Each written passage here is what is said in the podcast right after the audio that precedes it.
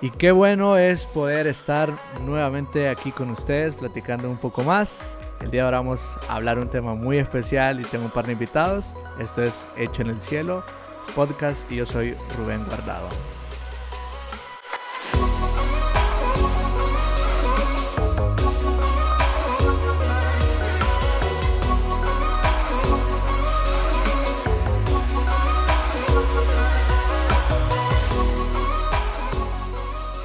Como les dije anteriormente, hay dos invitados súper especiales aquí en el podcast que para mí son unos ejemplos a seguir como amigos, como personas y seres espirituales aquí en la tierra y me han bendecido un montón y decidí pues invitarlos porque ellos en su momento pues han creído en mí en esto y en todos nosotros y pues por qué no darles la honra también de estar y formar parte de esto.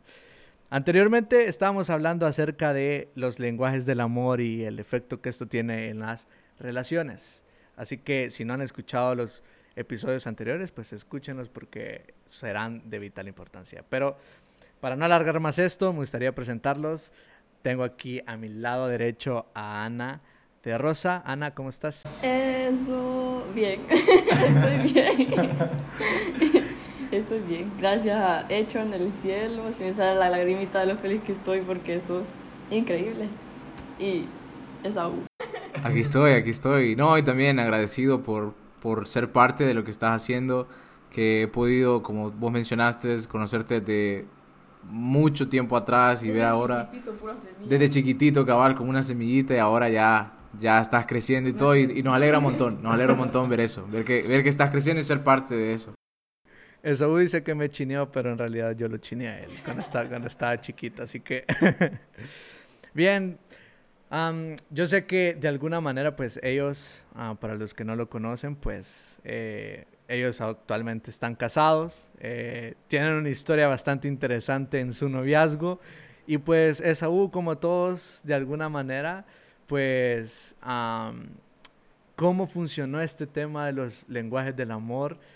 Tanto como en tu vida estando soltero y luego pues a pasar de vivir a, una etapa de estar solo y después ya empezar a buscar a alguien de acuerdo a estos lenguajes del amor que descubriste en tu vida. Sí, creo que justo como, como, como vos decís, esto de los lenguajes del amor, cuando yo lo conocí fue una clase que alguien me dio y honestamente me abrumó un montón. Yo creo que cualquiera que esté familiarizado con, con creo yo, con, esta información, con esta eh, forma de procesar al ser humano que creó este doctor, siempre te abruma, siempre te abre un montón la mente, pero más que allá pienso yo de cómo te abruma, de cómo amar bien, te enseña también cómo amarte a vos bien, pero primero tenés que conocerte, primero tenés que saber cómo vos funcionás, cómo procesa tu vida, cómo recibimos, cómo damos amor, y primero lo empezás a hacer con vos mismo. Creo que una de las cosas que la gente eh, quizás menos entiende acerca de esto es que creen que esto se trata de, cómo yo voy a amar a alguien, pero en realidad es primero cómo me estoy amando a mí. Y puedo practicar estos lenguajes del amor a mi vida primero, para así saber luego comunicárselo bien a, la otra persona. Y creo que para mí fue eso, fue eso cuando yo los descubrí. Eh, por ejemplo, para mí son, es tiempo de calidad. Y me entendí eso, empecé a investigar qué, cómo se puede ver ese tiempo de calidad. Y para mí era a veces solo irme a caminar eh, donde vivía, era un lugar súper bonito para caminar entre montañas y todo eso. Y eso era suficiente para mí. Eso a mí me llenaba, me sentía pleno. Luego, cuando ya pues conocí a Ana, hacíamos lo mismo de ir a caminar, pero lo estábamos haciendo juntos. Ya no era eh, solo yo o lo que yo quisiera hacer, sino que juntos seguíamos llenando eso. Pero primero tuve que descubrirlo yo. Ah, ok. Yo creo que yo creo que a lo que mucha gente le teme es el tiempo que se va a tardar estas personas en descubrir todo esto. Entonces a mí creo que constantemente sigo descubriéndome yo mismo y saber qué me gusta, qué no me gusta y no sé si de alguna manera a ti Esaú te, te costó esto, aún lo estás descubriendo y todo, pero sé que de alguna manera para poder dar un paso a tener una relación, lo correcto debería ser obviamente ya conocerse uno mismo, ¿verdad? Sí, no, definitivamente. Creo que no hay una, sola fórmula en la que uno diga así va a ser toda mi vida. Porque creo que dependiendo de las circunstancias en la vida, las personas, como que esos lenguajes también el orden, por así decirlo, va cambiando. Porque también para descubrirlo uno dice como, bueno, yo no tengo ninguna persona, no estoy en ninguna relación, cómo los descubro, cómo puedo cuidar de ellos, cómo los hago crecer. Pero creo que uno puede empezar a veces preguntándole a los amigos.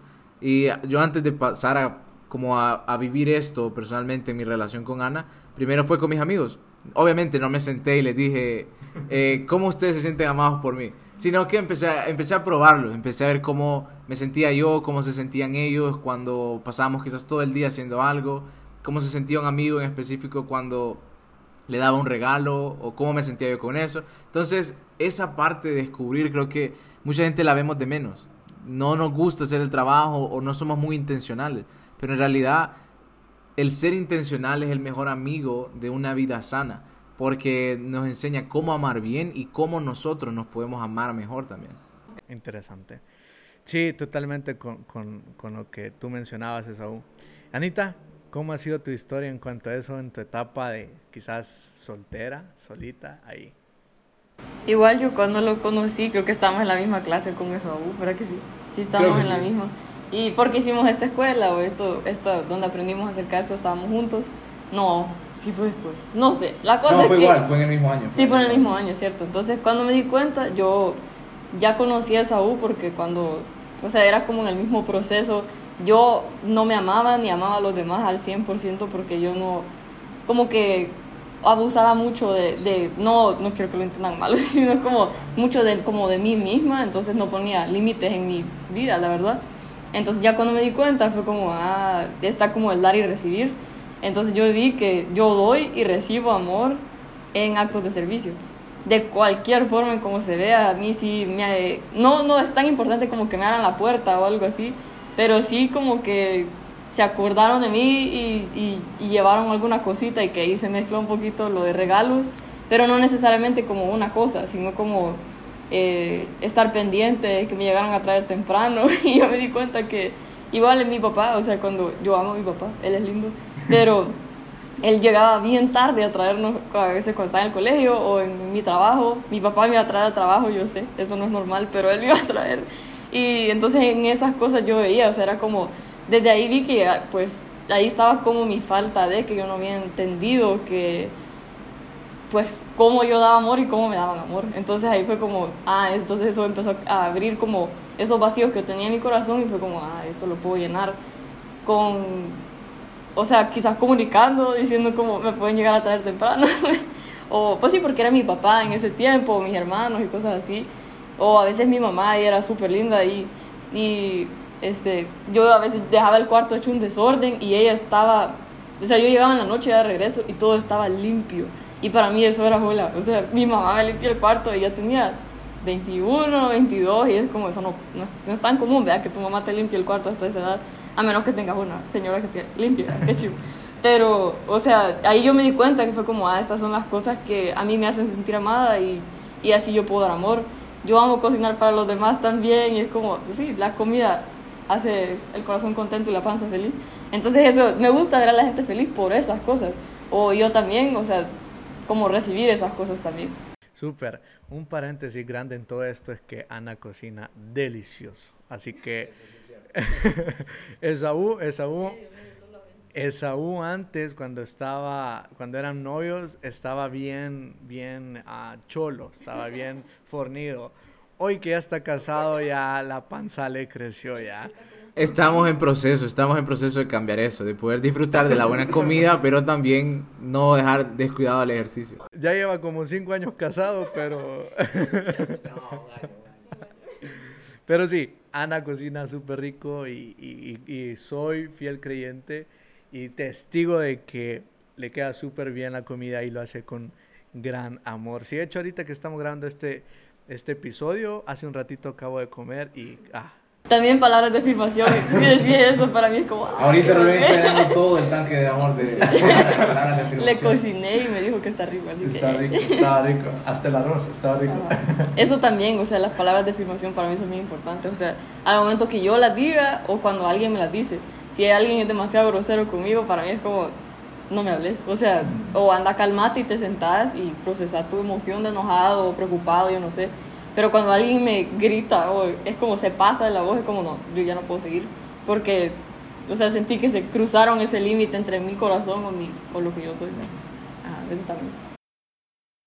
Interesante. ¿Y, y cuánto, cuánto tiempo te llevó a aprender todo esto? Yo sé que lo estás aprendiendo todavía y hoy de una perspectiva muy diferente como es el matrimonio, pero estando soltera, ¿cuánto tiempo te llevó poder descubrir esto? La verdad, te soy honesta, fue en el examen, o sea, fue en el test, o sea, yo me di cuenta, fui como, ah, esto es lo que soy, entonces solo aprendí a leer como más acerca de qué era como tiempo de calidad y palabras de afirmación y de qué se trata y qué es, o sea, no voy a poner a decir que es, lo pueden buscar en internet, pero está toda la definición y es como, o sea, ser intencional y saber hablar, o sea, en dos cosas resumidas. Entonces yo lo empecé a, quizás como a poner más en práctica, pero con límites, porque también esto me llevó al borde, como pues si yo te digo, o sea, sigo aprendiendo a, cómo se ve ser amada y cómo amar a los demás también. Pero a veces yo dejaba mucho como el espacio de yo servía al 100% y era como ya después no aguantaba ni los ojos, ni el dolor de cabeza y todo, era como, es demasiado, o sea, yo no puedo dar mucho, yo sé que tengo, o sea, tengo para dar, pero tampoco me voy a, desgastar por algo así. Entonces, todavía, o sea, la verdad que una de las cosas que me ayudó para entenderlo bien fue como poner límites de cómo, o sea, cómo yo puedo servir a otros y cómo poner las expectativas sobre otras personas que quizás yo las amo, pero ellos quizás no me aman en la forma en la que yo pienso que me aman. Entonces no van a hacer las cosas que yo pienso que van a hacer por mí. Entonces en eso, o sea, tengo un montón de cuidado ahora para cuidar mi corazón, porque no puedo tener expectativa de alguien que ni siquiera sabe, o sea, de algo. Y también la comunicación de, si es alguien bien cercano, por ejemplo, Esaú, él, o sea, si es como, mira, o sea, dejaste los calcetines aquí, ¿verdad? O sea, me gusta que lo pongas en la canasta de la, de la ropa sucia porque, pues no me siento amada porque hay un dechón que vea, entonces es como, vaya. Entonces se lo puedo comunicar fácilmente, pero hay gente que pues sí somos amados por ellos y pensamos que nos aman también, pero quizás no es lo mismo, o sea, no es como, no estamos como de acuerdo en la misma página. Entonces ahí es cuando las desilusiones pasan y todo eso que me ha pasado, o sea, varias veces. No es como que en general, sino es como a mí lo que me ha pasado. Entonces, sí, poner límites como en mi corazón, como decir quiénes, de quiénes sí puedo esperar que hagan un acto de servicio o un acto de buenas palabras conmigo o hay, hay veces que gente que yo ni siquiera las conozco y ellos son bien, me hablan bonito y hacen cosas bonitas por mí y yo me quedo con la boca abierta como porque alguien que yo ni sé quién es, o sea, hace algo como eso. Entonces, eh, cosas así, o sea, yo solo aprendo y las recibo. Pero así. Tú dices dos cosas bien importantes que creo que es muy importante tomar en cuenta a la hora de, de aplicar este tipo de, de, de conceptos de los lenguajes del amor y es el tema de, de los límites y la buena comunicación. Entonces, de alguna manera, si tú no conoces tus límites y no estableces tus límites, entonces jamás esperes que de alguna manera hay una buena expectativa de que alguien venga a cumplir esa buena expectativa. Entonces, quizás en eso se me, se me, surge una pregunta ahorita y es, ¿Cómo Esaú yo logro construir esos límites en mi vida? ¿Cómo los logro descubrir? Sé que los lenguajes, de alguna manera descubrir esos lenguajes, me van a poder permitir conocerme. Pero hay una, creo que hay una diferencia entre los límites y el tema de, de los lenguajes. O sea, creo que ambas se alimentan y todo, pero ¿cómo construye este tema de los límites? Sí, no, y en, y en realidad no, no es solo cómo construir los límites, porque la gente siempre, por ejemplo, con el matrimonio la gente dice, eh, Esaú, ¿cómo hago para casarme? Eh, y Dios, me quiero casar. Y todos le apuntamos a eso. Lo mismo aquí como, ¿cómo construyo los límites? La pregunta no es ni cómo me caso ni cómo construyo límites. La verdadera pregunta es cómo los sostengo. Porque establecer límites es la cosa más sencilla del mundo. Solo tienes que pensar qué me hizo sentir ofendido, por qué. Pero ¿cómo lo voy a sostener? Esa es la verdadera pregunta. Esa es la verdadera magia de todo esto. Y en realidad lo que lo resume, cómo sostener los límites, cómo sostener ese estándar de amor, tanto como el que recibo como el que doy, el secreto es siempre el diálogo interno. Los que me conocen saben que es, es quizás el mensaje de mi vida, el conocerte, que nadie te conozca mejor de lo que vos mismo podés conocerte. Porque si yo sé qué es lo que puedo dar, cómo lo puedo dar, cuándo y de qué forma lo doy, también automáticamente sé en qué no me tengo que meter, en por dónde no me tengo que cruzar. Por ejemplo, quizás, eh, poniendo algunos ejemplos, tanto ni Ana ni, ni yo, gracias a Dios, somos regalos. Pero a mí quizás me cuesta, específicamente en ese lenguaje del amor de regalos, ser intencional. Yo puedo pasar a la par quizás de un montón de tiendas de regalos, pero no me surge, no, no es como que piense en alguien como, le voy a dar un regalo. Gracias a Dios, Ana, no es eso, porque imagínate qué problema tuviera. Si ella estuviera esperando un regalo de mí y yo no tengo e, esa habilidad quizás todavía pues de... Cabal, o sea, obviamente, si alguien ese tiene el caso, te toca aprender, es parte de amar. Pero bastante es que yo no voy a venir y le voy a decir, Ana, mira, eh, fíjate que yo te amo tanto y yo siempre te voy a estar dando regalos. Vos vas a estar, si te casas conmigo, vos vas a ser la mujer más llena de regalos. Estoy creando una mentira, estoy creando una expectativa que no puedo cumplir. Y eso es mucho el problema que pasa, que por tratar de amar a alguien creamos expectativas que no podemos alcanzar.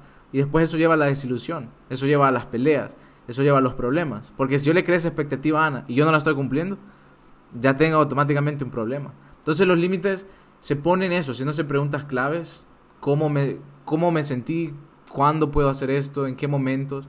Y, pero sobre todo uno tiene que planificar para cómo los puedo sostener. Y cómo los sostenes, aparte de lo que mencioné del diálogo interno, es un estilo de vida. El estilo de vida te ayuda cuando ya no puedes si no has dormido bien, si estás cansado, si no comes bien, si no te ejercitas, automáticamente puedes decir de que vas a caer, vas a traspasar un montón de tus límites. Porque si ni eso que es súper básico puedes administrarlo bien, cuando se trate del amor, de dar y recibir, tampoco lo vamos a poder hacer bien. Totalmente de acuerdo con lo que decís. Creo que tengo la oportunidad de conocerte y, eso, es, eso es clave, creo, en tu vida. Creo que son de los pilares más fundamentales en tu vida, el aprender a conocerte. Desde lo más mínimo, quizás hasta lo, lo, lo, lo más, lo más eh, grande, vea. Pero... Sí, y, quizás con eso, que sí, igual de los límites, quisiera hacer un, un énfasis en esto, y es de que el establecer límites no para toda la gente va a ser bonito no toda la gente va a estar de acuerdo y no a toda la gente le va a gustar. Pero al final tampoco, y es de entender de que establecer límites no, no es un acto de egoísmo. En realidad establecer límites es un acto de amor. ¿Por qué? Porque quiero amarte bien, quiero amarte con un gran estándar, con una gran calidad, que por eso tengo que cuidarme. Por eso tengo que decir no, por eso tengo que saber hasta dónde sí puedo llegar, cuándo no, porque quiero amarte bien. Poner límites es un acto de amor también. Totalmente. Ahora, quizás para, ir avanzando y poder entrar de lleno a la otra pregunta, que me surgiera el tema de, del noviazgo. Creo que, eh, bueno, su historia en, el noviazgo también ha sido bastante inspiradora, porque, eh, pues para muchos, los que no saben, eh, ellos, pues, pasaron lejos viviendo un amor a distancia como por un año. Entonces, eso para otra relación hubiese sido como el fin de la relación o el fracaso de la relación, pero para ellos esto fue como la oportunidad para florecer en esta relación, poder crecer en esta relación y poder fundamentarse aún mejor en esta relación. Entonces me gustaría saber cómo fue para ti todo esto. Sí, creo, Creo que de entrada nos ayudó muchísimo que ninguno de los dos era el principal, por ejemplo, eh, toque físico. Y, con esto no significa hacer cosas indebidas, sino un abrazo, andar de la mano. Imagínate, alguno de los dos fuéramos eso, eh, quizás el problema que hubiera sido eh, estando a distancia, porque ¿cómo hacíamos eso? Entonces, primero creo que fue ver cómo entender quiénes éramos, cómo recibíamos el amor, cómo lo dábamos, y luego decir, ok, ¿cómo le sacamos ventaja a esto? Creo que en ese punto, creo que al principio nos costó. Recuerdo yo los primeros meses que estuvimos a distancia porque hablábamos, pero Ana no me contaba en sí de todo de su día, yo tampoco, porque yo no, sabía cómo era el tiempo de ella, cómo iba a ser yo, y nos estuvimos reservando un montón hasta que hablamos y vimos como, ¿qué está pasando? Y fue ahí que dijimos, ok, yo no necesito que Ana esté hablando conmigo 24/7, que me cuente cada minuto de su día, simplemente necesito que cuando hablemos podamos estar presentes. Entonces creo que lo que hicimos fue eh, establecer un horario en el que dijimos el día sábado o el día domingo a tal hora va a ser para los dos. Y, las próximas dos horas vamos a estar solo nosotros juntos, vamos a estar eh, disfrutando el tiempo, hablar, contarnos todo. Entonces durante la semana, quizás solo mañana, un ratito en la tarde y por la noche nos enviamos algún mensaje. Pero eso no, no había problema, porque mi corazón sabía de que iba a recibir la calidad de amor que necesitaba ya en los próximos días, ya en algún momento. De la nada a veces había una llamada espontánea, un tiempo así que siempre se apreciaba, pero eso, comunicarlo bien es súper vital. Y eso que era el noviazgo. Ana. Estaba pensando en todo.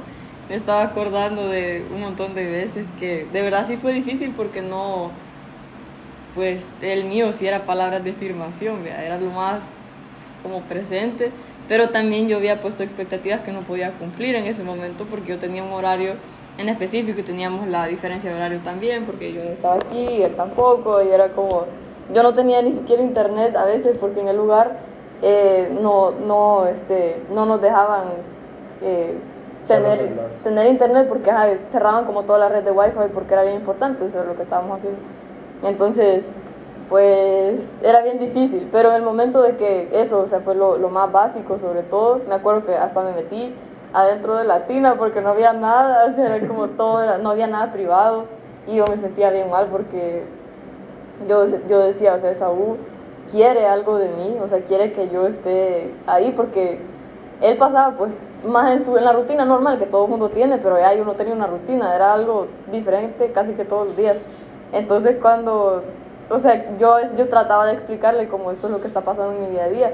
Y él era como, sí, pero es que yo necesito tiempo. Y yo, pues así es cierto, ¿verdad? O sea, necesita tiempo, necesita que yo, que yo esté ahí presente, pero ¿y cómo, cómo me muevo? ¿Cómo me teletransporto hasta donde está y, y estoy ahí presente? Pero lo más importante era, o sea, dedicar y apartar tiempo solo para él, porque para él es tiempo de calidad, o sea, que yo estuviera ahí, sin importar, o sea, que yo dejara mis notas abajo o mis historias, quizás que yo había tenido en toda la semana, para escucharlo y preguntarle, Saúl, ¿cómo estás? Y yo seguramente hubiera tenido 10.000 historias que contarle, pero no, no se las iba a contar de una sola vez que yo, o sea, quizás fue eso, o sea, yo lo voy a escuchar primero y luego voy yo. Y eso a veces es un poquito difícil, más si somos niñas y hablamos por los codos, porque, pues sí, o sea, nosotras tenemos historias de todas las cosas y, y siempre estamos admirando todo y así somos las niñas, yo no sé si todas somos así, pero yo he conocido un par que somos así, entonces es más como eh, eh, eso, o sea, yo hasta me acuerdo que me senté en la tina, me metí porque estaba estresada, yo dije, Dios mío, ¿cómo con la relación con Esaú? ¿Qué, qué hacemos? Y era como a la mitad, quizás ya, más o menos, de, de todo lo que había Sí, pasado. Y, y como era, todas las paredes se escuchaban, yo estaba llorando dentro de la tina, yo, ¿qué hago? No sé qué hacer, o sea, no quiero cortarlo, ni quiero que se vaya porque la verdad me gusta, lo quiero y pues sí, no sé. Pero era como está bien feo, o sea, que no puedo como ya, comunicar bien la cosa. Y solo fue como, ¿y qué te pasa? Pues decime, ¿qué tenés? O sea, ¿y cuál es la cosa? Y yo llorando dentro de la tina, digo, qué asco, estoy aquí metida, pero, o sea, necesitaba privacidad ¿verdad? para estar ahí. Y ahí fue como, caímos en el 20, y fue como, es cierto, o sea, necesitamos comunicar. Y fue como, y ahí aprendí, o sea, poner ese límite de, eh, primero preguntar cómo está, no contarle mis historias primero. Y eso no es como egoísta o, o solo como dándole lugar a él y olvidándome yo, pero sino sabiendo o escuchando, reconociendo de que su amor era como tiempo de calidad. Entonces primero yo tenía que venir con la pregunta, como, ¿cómo estás? ¿Cómo ha estado tu día? ¿Qué tenés de nuevo que contar? Y que yo no estuviera haciendo ninguna otra cosa más que solo estar ahí sentada enfrente de la cámara. Porque a veces yo andaba haciendo un montón de cosas, como, hola, ¿cómo estás? No sé qué, y mis llamadas espontáneas y todo eso.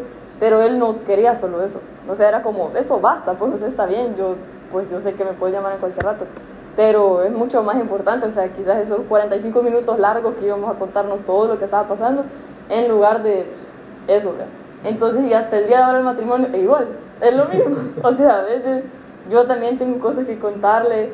Y pues sí, la temporada cambia y, y al final, o sea, lo logramos, yeah, nos casamos, o sea, no fue como solo el tiempo de la, del noviazgo y eso, pero sigue siendo igual porque es bien importante, o sea, saber cómo el amor, o sea, así como, pues, así como Jesús, o sea, Él nos amó primero y después nosotros lo amamos a Él. Entonces es lo mismo con los demás, o sea, primero reconocer y escuchar el amor de la otra persona y servirle al amor que necesitan.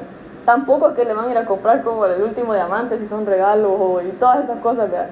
pero sí, o sea, darlo de calidad. Entonces, sigue siendo así hasta el día de ahora, o sea, yo regreso a la casa o estamos en el carro porque se me va a traer y todo, es como, y es, ¿cómo estás? Y yo ahí aguantándome la historia en el fondo, pero es como, yo primero prefiero escuchar, o sea, qué le está pasando antes de yo. Entonces es como un poquito de moverse, quizás como, no, no diría yo orgullo ni nada, solo es como aprender como a escuchar el amor de la otra persona. No, y en realidad con esto, yo quiero desmentir algo que, de hecho, a un par de gente nos dijeron cuando nos casamos y todo eso, y que uno lo lee y, lo ve ahí por ahí y uno dice como, es cierto. Pero si algo he aprendido en este tiempo de matrimonio y con esto los lenguajes del amor, que casi que lo empezamos a aprender desde que estuvimos hacia distancia y ahora en el matrimonio, que cuando uno se casa todo incrementa, lo bueno y lo malo también. Yo sigo entendiendo qué es eso porque no, no, no, la, no la agarro todavía, así que alguna vez yo voy a tratar de explicar. Por ahí va. Por ahí va, pero yo lo agarré. Entonces, pero algo que quiero desmentir es que creen que el amor es un 50 y 50. Que uno dice, pero eso es una mentira, no funciona así. Eso, eso estoy seguro que lo dijo un soltero, alguien que no está casado. ¿Por qué? Porque hay momentos en el que, quizás con eso te lo pongo un ejemplo. Yo, yo usualmente me despierto más temprano que Ana y yo me despierto, hago lo mío, estoy haciéndolo, quizás ya estoy en la etapa de estar escribiendo algo, algo del trabajo, cualquier cosa, pero yo sé y aprendí que no importa lo que esté haciendo, quizás yo estoy un 100% dedicado a esa tarea, pero en el momento que Ana se despierte, en el momento que Ana, eh, ya sea que baje y esté ahí, yo sé que tengo que ese 100% bajarlo a un cero ¿Por qué? Porque el próximo 100% yo tengo que dedicárselo a escuchar a Ana. ¿Por qué? Porque Ana es alguien que sueña, que cuando está dormida tiene sueños. Y son sueños bien intensos, bien reales, bien vivos, que ella, yo ya sé que naturalmente cuando despierta ya quiere salir, quiere contarlo. Entonces hago lo mismo. Yo estoy bien dejando lo que esté haciendo, dejo ese 100% y me dedico a escucharla para que ella tome el control y ella me cuente y le hago preguntas y escucho sus sueños hago lo que está pasando. Pero hay momentos, por ejemplo, lo que ella dice, que ella, eh, yo la voy a traer quizás ya por la noche que nos vemos y quizás yo estoy a un 20. Quizás he estado cansado, tuve un problema, estoy a un 20. Ella quizás está a un 80 porque está súper feliz, me quiere contar la historia. Pero ella decide darme ese 80 para que yo pueda subir. Ella no está esperando que yo vaya a estar también a un 80, sino que ella dice, estás a un 20 y un 80, ok, yo te ayudo. Yo te escucho. ¿Para qué? Para que vos crezcas, para que vos estés bien. Entonces no es 50-50, a veces va a variar. A veces... Con esto hemos aprendido, con esto no hemos equivocado. Pero aún eso, a veces, con otro ejemplo bien sencillo. De la nada le digo, eh, Ana, mira, yo ya hice la limpieza, ya barrí, trapié, planché, soy un hombre que hace todo eso. aunque no lo crean. Y yo le digo como... No, sí lo hago. Y de la nada yo digo como, eh, solo te toca lavar los platos. Pero ella me dice como, ay, no quiero, no quiero hacerlo. Odio lavar los platos. Yo pudiera tomar la posición y decirle, pero es que el amor es 50 y 50. Y yo ya hice más del 50. O simplemente digo como, ok, está un 10. Y yo tengo la energía, lo puedo hacer, me subo al 90. Y digo, ok, pues yo lo hago, no hay problema. Otro día va a ser al revés. Yo voy a estar bien tranquilo viendo mi fútbol y ella va a estar y ella quizá va a hacer todo. Y yo como, hey, wow. Y, y no me cobró mis 50, sino que fue, estás un 20, yo estoy en 80, lo hago. Entonces el amor siempre va cambiando, el amor va siempre creciendo, viéndose diferente. Pero creo yo que una, una, eh, una historia, quizás con esta vamos terminando, que es la, la, historia más reciente que nosotros tenemos ahorita de, de, esto de los lenguajes del amor específicamente, fue de que Ana ya empezó, eh, empezó a tener unas nuevas reuniones durante la semana. Entonces, a veces son en la mañana, a veces son en la noche. Y, ella todavía no maneja, todavía porque está escrito de que pronto va a aprender a manejar. Pero obviamente a, mí me toca llevarla. Y para mí, yo lo mío es tiempo de calidad y actos de servicio. Entonces para mí fue, ok, yo la llevo sin ningún problema. Yo la llevo todo tranquilo. Pero por alguna razón yo la llevaba a estas reuniones, al trabajo, y yo no me sentía feliz. Me sentía bien cargado. No, no, no lo estaba disfrutando. Y yo decía, ¿y qué pasa? O sea, ¿por qué? No, no entendía qué era. ya hasta después que yo me tomé el tiempo y prioricé como sentarme conmigo mismo y preguntarme qué está pasando, o sea, ¿por qué no estoy disfrutando esto si lo estoy haciendo por ella, es para que pues ella disfrute y todo? Y me di cuenta de que había algo curioso que estaba pasando. Y es de que Ana, por la experiencia que ella había tenido en su vida, cada vez de que ella tenía que pedirle a alguien que la llevara, ella sentía que le estaba robando de su tiempo. Sentía que la gente podía hacer algo mejor, que podía estar haciendo algo mejor en ese tiempo o tiene algo más importante que, que la llevaran. Entonces, cada vez que yo llevaba a Ana a estas reuniones, ella se despedía o me recibía pidiéndome perdón. Me decía, perdón, por, perdón porque te hice venir, perdón porque tengo que estar aquí. O a veces ella de la nada ya iba a salir y algo más pasaba, entonces se alargaba. Y yo la esperaba 20 minutos. Pero ella entraba y me decía, perdóname, perdóname porque me tuviste que esperar. Y a mí eso me frustraba. Yo no entendía por qué, por qué me frustraba. Pero cuando entendí, yo digo, ok, soy actos de servicios. Honestamente, lo que yo estoy esperando ahorita no es un perdón, simplemente un gracias. Porque yo sí puedo y tengo quizás un montón de cosas más que hacer. Pero que ella me diga gracias, me está diciendo, hey, aprecio lo que hiciste por mí. Pero si ella me dice perdón, se está tratando más de yo me siento mal porque te estoy robando. Es más como que si el perdón hace que se trate más de la otra persona, pero el gracias se trata de la persona que te está ayudando. Entonces, algo tan sencillo que para los dos hasta nos quedamos callados en el carro como, eso era todo el problema. Y los dos como, sí, yo creo que sí. Ya lo, ya lo encontramos. Solo era eso. Solo, yo lo único que necesitaba es que solo me dijera gracias. Porque yo me sentía valorado. De que ella podía entender que estaba dejando de hacer cosas con mi tiempo o mi quehacer por quererla amar bien. Pero ella no, lo está, no, no me lo estaba transmitiendo de esa forma porque ella me pedía perdón. Cosa, cosas así pasan en el matrimonio. Porque, o sea, otra vez, como entendiendo tu lenguaje del amor, o sea, no toda la vida vas a, a ser como el más pro en cómo amas y todo eso, o sea, vas a seguir aprendiendo.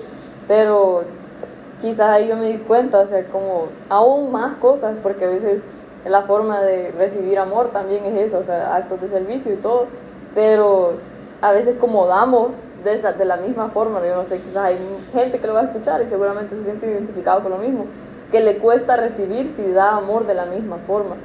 Porque es como, o sea, no tenés que hacer esto por mí porque yo podré caminar, ya voy a llegar en tres horas, pero voy a caminar en lugar de que alguien venga y molestar el tiempo de alguien más. Por lo mismo, entonces siempre, o sea, está como encontrar como el, la forma sana o saludable de hacerlo en las relaciones, porque a veces cositas como estas pueden que traigan abajo toda una relación entera que seguramente le habían invertido mucho tiempo o a otras cosas más, vean, no solo esta es la principal razón de que una relación termine, pero, o sea, podría ser de que, o sea, cause como esa espina o el elefante en el cuarto y está ahí y si nadie lo comunica, entonces, pues nunca se va como a desatar ese nudo entre medio de la relación. Entonces es bien importante.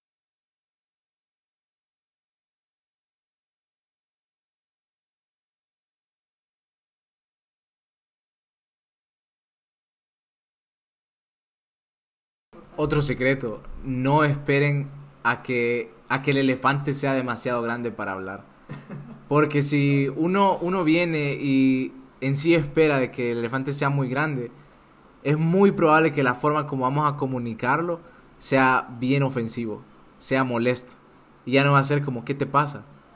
Y ya no va a ser, ay, es que mira, fíjate que me pasa lo siguiente, sino, ¿qué te pasa? Va a ser explosivo.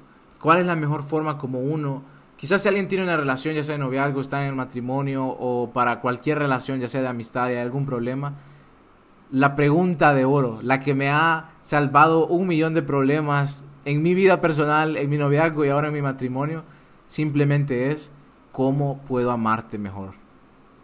Eso automáticamente hace dos cosas. Una, le comunica a la persona, me importas y te veo, te escucho, porque estoy viendo que Quizás no estás disfrutando, no estás riéndote como antes o te ves molesta.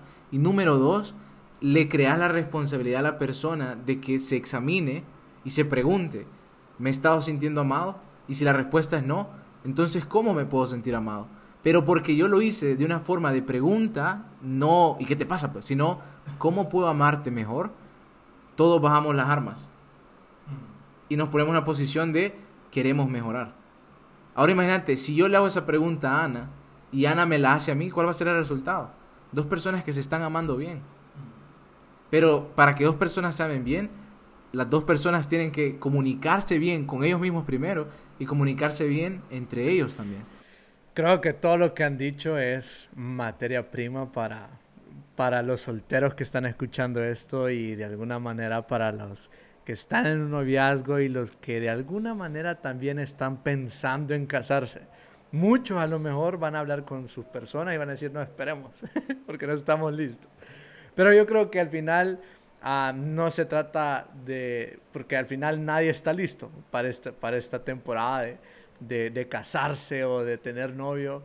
Y, pero, pero creo que, que cuando uno ya va cimentado en estas bases que de alguna manera hemos hablado y que ustedes son testigos de esto, que les ha funcionado totalmente y todo. Y yo solo pensaba y, se me venía a la mente el hecho de que todo este tiempo que ustedes de alguna manera pasaron lejos, o sea, del uno del otro pasaron lejos,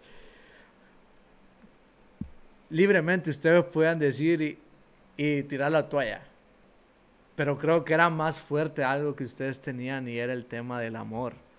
De que se amaban y creían en sus historias, creían en lo que Dios había hecho en ustedes y creían en lo que Dios les había permitido crear juntos.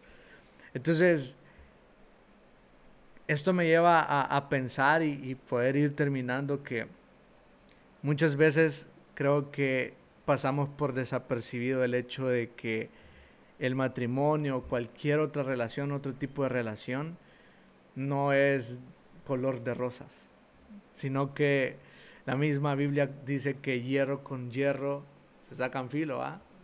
Entonces, eso de alguna manera, eso de, de, de sacar ese filo, es un proceso que a lo mejor puede ser doloroso porque tienen que confrontarse quizás uno con el otro. Y lo otro que pienso es el tema de, de, creo que el tema central de todo esto es el tema de el poder conocerse a uno mismo y la importancia de conocernos a nosotros mismos. La Biblia, cuando, cuando, cuando uno de los discípulos le, dijo, le preguntó a Jesús, Jesús, ¿cuál es, cuál es el, el mandamiento más importante? Y Jesús solo le dijo, amarás a tu Dios con todo tu corazón, con toda tu mente, con toda tu fuerza y con todo tu ser y el semejante es, el, es similar. Amarás a tu prójimo como a ti mismo. Y, ese amarás a tu prójimo como a ti mismo es, es, es como una oración consecuente. Es decir, que yo voy a amar a mi prójimo, pero si yo me amo a mí mismo primero. O sea, el primer paso es amate vos mismo y luego vas a poder amar a los demás. Y eso por una parte te va a llevar a poder construir una relación sana. Primero porque sabes lo que tenés y sabes lo que puedes ofrecer. Y también puedes exigir algo porque te conoces. Ay, no te creas falsas expectativas. Pero para terminar, me gustaría que, que, no sé si los dos quieren hacer esto solo uno quiere hacerlo, está bien, que pudieran darle, no sé, alguna, alguna palabra de motivación a la gente diciéndole, que no está mal estar soltero también, que no está mal eh, sentirse frustrado en una relación, siempre y cuando sean de los parámetros correctos, y que todo pues de alguna manera cobra sentido más adelante cuando uno se está construyendo poco a poco. Yo, yo creo que sí diría como a las personas que quizás, primero a las personas que tienen novio ahorita o novia. Es más, es más, hagámoslo más interesante. Anita, tú a las mujeres y Esaú, tú a los hombres. Ahí está. Ah, pues a las mujeres, a las niñas que, que pues sí, que, que, que, tienen una relación de noviazgo ahorita y, y, no, y quizás están teniendo como estas situaciones de, de muchos problemas o no saben hacia dónde va la relación o tenían expectativas que quizás esperaban que cumplieran por ustedes. Yo solo las animo que tengan quizás esperanza y que también usen la sabiduría para que puedan como escuchar, ver, analizar y también escuchar, o sea, del corazón del Espíritu Santo, porque Él dice, o sea, en la Biblia, en, justo en Génesis de que nosotras, o sea, tenemos la autoridad para cortarle la cabeza a la serpiente. ¿Qué significa esto? Teología largo, pero no vamos a hablar acerca de esto, pero si no es la autoridad que las mujeres tenemos sobre las diferentes situaciones, entonces si hay algo que puedan tener la fuerza, la capacidad de poder comunicar, de poder decir sí, de poder decir no, de poner límites saludables. Así que eso, o sea, que puedan como sentirse fuertes y con la capacidad de decir, creo que algo no está bien, o creo, creo que algo está bien y podemos avanzar más. para aquellos que se quieren casar. y, y, para las solteras también, en, en específico para ellas, que, que tengan como, no voy a decir paciencia, porque eso es como que les va a doler más el ojo por la paciencia, pero sino que tengan como intimidad y uno a uno con Dios. Porque yo me acuerdo, yo pasé toda mi vida soltera, yo nunca había tenido novio, pero... Grande, Saúl, grande. nunca había tenido novio. ¿Qué te puedo decir? Yo no quería tener novio, yo no me quería casar, yo no veía eso como parte de mi checklist, de no sé cómo se dice, la lista. Contra la corriente llegué a la cima. no, lo, no lo había visto yo algo así, pero honestamente, o sea, va a llegar en el momento menos esperado y cuando ustedes menos lo estén pensando. Entonces, una de las razones que ahorita quizás no esté cerca es porque mucho tiempo han pasado pensando en cuándo viene y a qué horas y de qué forma. Entonces, lo, lo más especial, lo más importante ahorita es dónde está Dios y cómo puedo conocerlo más. Enamorarte de Él, ser su novia. Yo sé que suena quizás como una viejita religiosa o algo así, pero en realidad no, no me quiero, o sea, como salir de lo, de lo esencial y de lo importante que es no enfocarse en lo que no existe, sino en lo que es, Dios, Él es un caballero y Él quiere enamorarnos a nosotras cuando estamos solas. Yo me acuerdo, o sea, antes, no digo que ahorita no tenga intimidad con Dios, pero o sea, cuando yo estaba soltera, era bien, bien íntimo y bien, o sea, uno a uno, que yo me despertaba y era como, buenos días, mi amado, bien así como, ¿verdad? Salomón. O sea, era algo bien, no Salomón, ¿cómo se, sí, ¿cómo se dice? Cantar los cantares, es que lo dije en inglés. Pero es, eh, eso, o sea, lo más importante de permanecer en intimidad porque solo Él nos va a dar eso que nuestro corazón está pidiendo cuando estamos solteras. Yo no sabía que yo estaba pidiendo, o sea, algo quizás, o sea, como yo lo digo, o sea, yo no lo estaba esperando, pero en el momento en que menos se lo esperen, va a llegar, seguro con anillo al dedo, y va a ser el mejor día de sus vidas. Pero ahorita, solo... Ahí, ahí, está el, el, el tip, chicas, para que lo escuchen, lo anoten, lo guarden, lo pongan en práctica y probablemente les llegue ahí un Esaú 2.0, Esaú 3.0. Esaú. Está difícil, está difícil. Esaú. No, sí, yo creo, creo que lo que yo pudiera decirle acerca, en sí a los hombres, si también a las mujeres les ayuda, pero específicamente a los hombres, fue, fue de hecho un libro que yo leí que lo escribió un rabino judío que él hablaba y de hecho empezaba ese, esa parte del libro en el que él te decía, ¿qué son las cosas acerca de la persona con la que estás o si estás soltero con la persona que quisieras estar que probablemente te molestan o que un futuro podrían llegarte a molestar? Y automáticamente cuando hizo la pregunta, ni había terminado la pregunta cuando uno ya estaba diciendo, me molesta esto, me cae mal que haga esto, quisiera que fuera lo otro. Fue automático, automático que uno empezó a hacer todo eso. Después que seguí leyendo, él dice, todo lo que creíste, todo lo que mencionaste, pensaste que no te gustaban acerca de esa persona, quiero decirte que el amor es un espejo. Lo que no te gusta de ella son las cosas que vos le has dado que ella ha visto de vos. Las cosas que quisieras que ella cambiara son las cosas que vos no has podido cambiar. Y automáticamente fue, una pedrada porque me, di cuenta y lo puse en, sí en acción eso y decir qué cosas quisiera que Ana hicieran diferentes. Y me di cuenta que para que ella lo cambiara, primero tenía que cambiarlo yo. Y eso que lo aprendí hasta que ya estaba casado. Pero qué tal si eso lo hubiera aplicado de que estaba soltero. Que el amor es un espejo que lo que yo quiera recibir de la otra persona es lo que primero yo puedo o tengo la capacidad de darle. Y de ser, también. El amor es un espejo. Entonces, si ahorita en su relación como hombres eh, están con una persona o en su matrimonio usted dice, qué difícil, qué problemas, que la mujer está loca, que no sé qué, todo eso ustedes solo siéntense y reflexionen. Yo estoy loco. Yo soy el loco. No, si no, reflexionen y digan, en realidad si el amor es un espejo, ¿qué son las cosas que yo tengo que cambiar para que esto mejore? Porque el amor así es. Primero nosotros damos y después recibimos. Porque eso es lo que Dios nos, nos demostró. El primero nos amó para luego esperar la respuesta de nosotros si podemos amarlo de regreso. Pero así es como funciona. Interesante. ¿Cómo se llama el libro, Saúl? ¿Te, lo, ¿Te acordás? El libro se llama... Creo, creo que es en el Jardín de la Paz. El Jardín de la Paz. Ah, creando un hogar de paz. Interesante. Son libros... Es un libro viejito. Es un libro muy viejito, pero en realidad es una joya que me dio mi papá. Él de hecho fue regalo de bodas. Él me dijo, quiero darte el libro, eh, quiero darte un regalo de bodas que te va a cambiar la vida. Y yo dije, se- yo en eso, cuando él me dijo eso, yo escuché unas llaves. Yo dije, quizás una llave de un carro, de una casa. ¿Qué va a ser? ¿Qué va a ser? Y apareció con dos libros. Pero honestamente, eso me, eso me cambió la vida. Ahora cada vez que veo a Ana y me tiembla el ojo porque hizo algo, me veo al espejo y yo digo, que tengo que seguir mejorando. Interesante, sí, sabe que para ir terminando, una de las cosas que hizo Ana en su boda que a mí me impresionó demasiado es que to- todos saben que en las bodas hay unos ramos, ¿verdad? Y que esos ramos se avientan al aire y, y está eso de que la primera que lo agarre o la única que lo agarre ella se va a casar, iba a ser la siguiente que se iba a casar. Y pues ella no tiró un ramo, sino repartió ramoncitos, literalmente, pequeños ramos, a todas las niñas y mujeres que habían en su boda.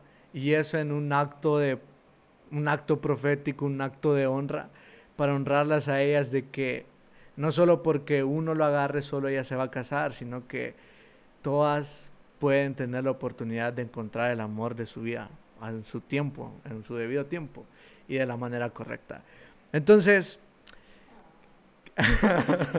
Ah. Y lo hice 20 minutos antes de que la boda fuera. literal, 20 Porque se me ocurrió, de- es de secreto que nadie sabe, me dormí bien tarde en la noche antes de que fuera la boda porque estaba haciendo esos ramitos, porque se me ocurrió así de la nada, yo dije, esto no es mío, o sea, esto creo que el Señor Jesús quiere que lo haga. Y corrí, agarré un ramo, empecé a cortar todo y eran como unas 25 mujeres quizás que estaban solteras las que estaban, yo ahí haciendo 25 ramitos, uno y otro. Pero sí, Interesante, interesante. Esaú estaba llorando allá en, en- en- en- en su casa, en su ex casa. No, pero hay, hay algo que sí quiero, ahorita aprovechando estos últimos eh, minutos de cierre, creo, siento decirle en sí a, a las mujeres que lo estén escuchando de que si lo que dije de que el amor es un espejo y ustedes no se sienten que están siendo amadas como el verdadero amor que es Dios, como Dios las puede amar por la persona en la que están, no se conformen con nada menos. Aún si ahorita están en una relación o van a estar en una relación, si el amor es un refle es, es un espejo y el espejo que refleja el amor es Dios, no se conformen con nada menos, con nadie que las pueda amar o las haga tratar de esa forma, que las amen como, como Dios las ama. Ese es el mejor secreto. Vaya chicas, ahí está, hoy se los dijo Esaú desde la perspectiva de un hombre, un caballero. Eh, más adelante vamos a, a- tener la oportunidad de hablar cosas de hombres y también más adelante vamos a tener la oportunidad de hablar cosas de mujeres. Así que aquí es, es, es aquí no solo es de hombres, aquí la comunidad también es de mujeres. Así que Gracias chicos por estar en este podcast. Gracias por darme la oportunidad de entrar en sus agendas y ser parte de esto. En serio, créanme que soy un privilegiado de tenerlos en mi vida. Los aprecio un montón, los amo un montón y delante de toda esta gente los honro por todo esto. Y créanme que vienen cosas nuevas, vienen cosas nuevas y pues nada. Así que gracias, nos vemos en un episodio más de Hecho en el Cielo los próximos días.